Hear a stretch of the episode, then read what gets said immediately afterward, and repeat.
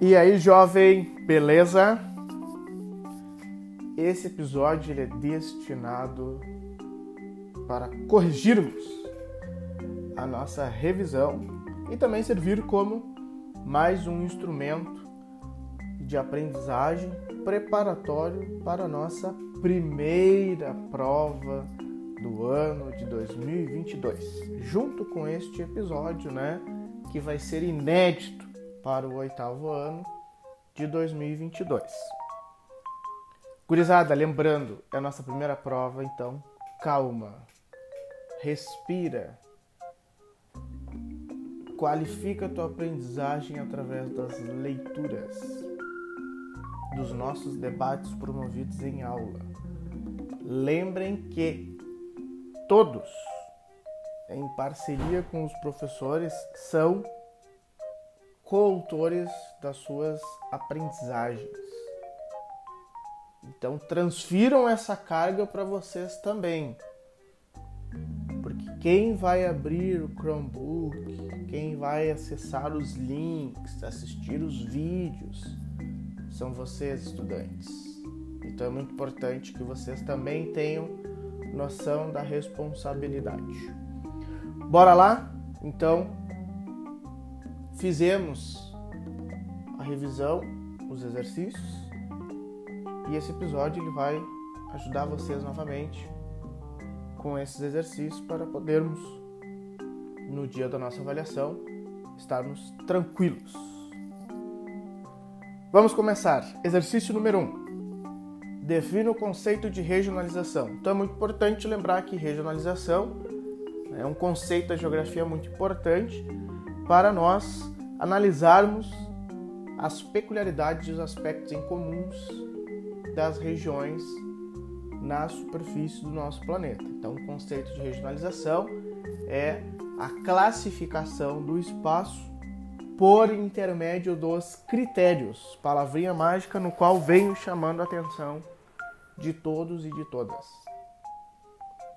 O exercício número 2 explique na prática o conceito de regionalização.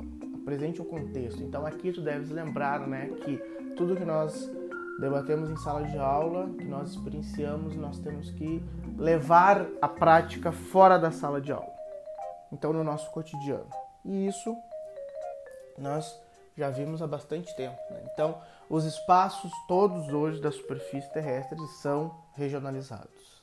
Né? O shopping a sala de aula, o colégio Anchieta, a tua casa, o teu quarto, a casa da tua avó, do teu tio, da tua tia, são frutos de espaços classificados, ou seja, regionalizados. Ok? A número 3, para finalizar o tema regionalização, pergunta qual é o principal fator na prática da regionalização. E o principal fator são os critérios estabelecidos. Eu disse os critérios estabelecidos que vão levar ao teu objetivo. Então, quando tu queres classificar, quando tu queres compreender melhor um determinado espaço, tu precisa analisar esse espaço de maneira geral, partindo do macro para o micro. E por trás disso estão os objetivos, certo? O exercício número 4, ingressando no assunto África, cite três aspectos fisiográficos importantes que podemos observar no continente africano. Citei alguns importantes, aí dependendo da turma, né, a gente seguiu essa ordem um pouquinho diferente. Mas é importante lembrar que o continente africano é considerado um continente tropical pela sua posição geográfica entre trópicos.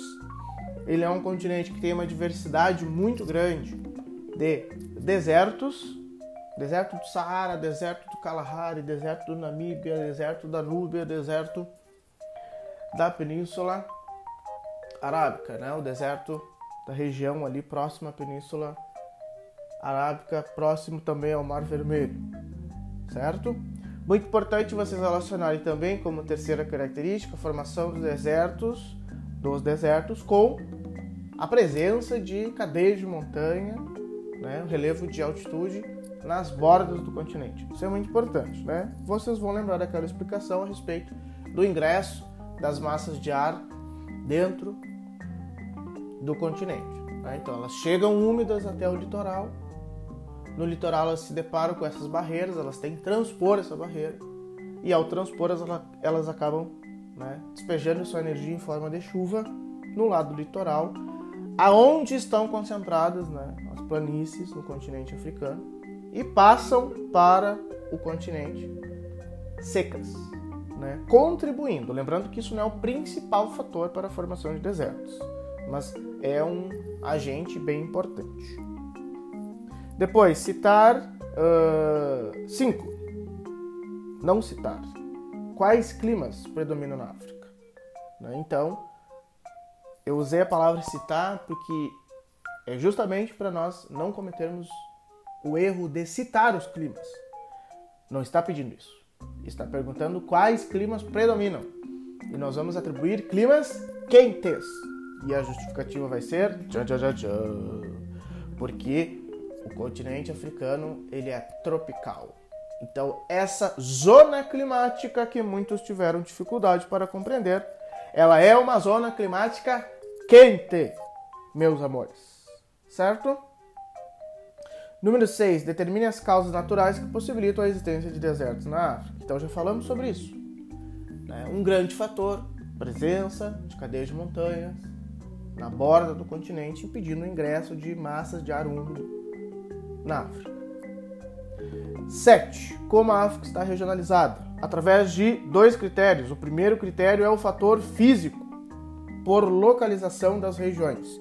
E o segundo fator, ele contextualiza as questões étnicas e culturais. África subsaariana, África uh, islâmica, ou África branca, ou África subsaariana, enfim.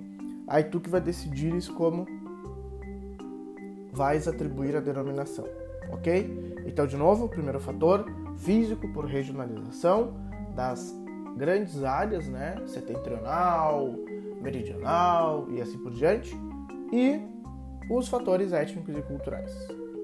Número 8. Caracteriza o continente africano antes da colonização europeia. E aqui eu peço atenção de todas e de todos para relembrar a estrutura social do continente africano, que era baseada através de grandes reinos, grandes impérios e também de tribos. É muito importante que tu lembre África, berço da humanidade, os grandes feitos desses impérios, reinos como achados, né, contribuições na matemática, na astronomia, na medicina, certo?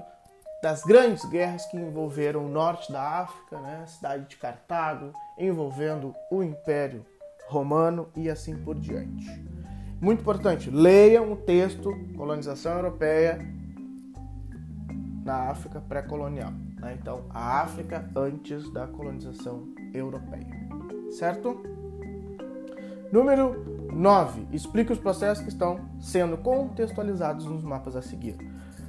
Queridos e queridas, nós temos dois mapas. O mapa colonização europeia até 1880, a gente consegue reparar que a presença dos europeus estava no litoral do continente africano. E para isso nós já construímos em aula, né, que era a rota comercial né, de navegação.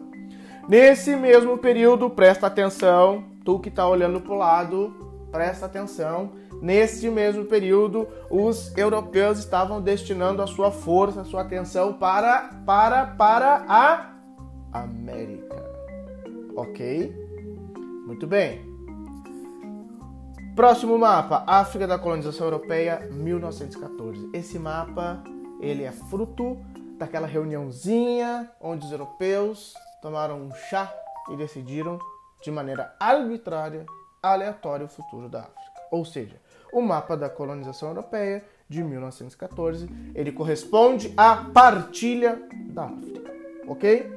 Número 10, determine o que foi a Conferência de Berlim e a partilha da África. Enfim, a Conferência de Berlim ocorreu entre 1884 e 1885, que foi a reunião de 12 países europeus imperialistas, conquistadores, para decidir o futuro da África, né, em relação à colonização. Isso acabou resultando na partilha da África, que foi né, a reorganização territorial, né, a, o esquecimento do mapa étnico e a implementação desse novo mapa político a partir do interesse dos europeus. 11. A partilha da África deixou marcas que persistem até hoje, e essas marcas nós vamos trabalhar intensamente na P2. Se prepare.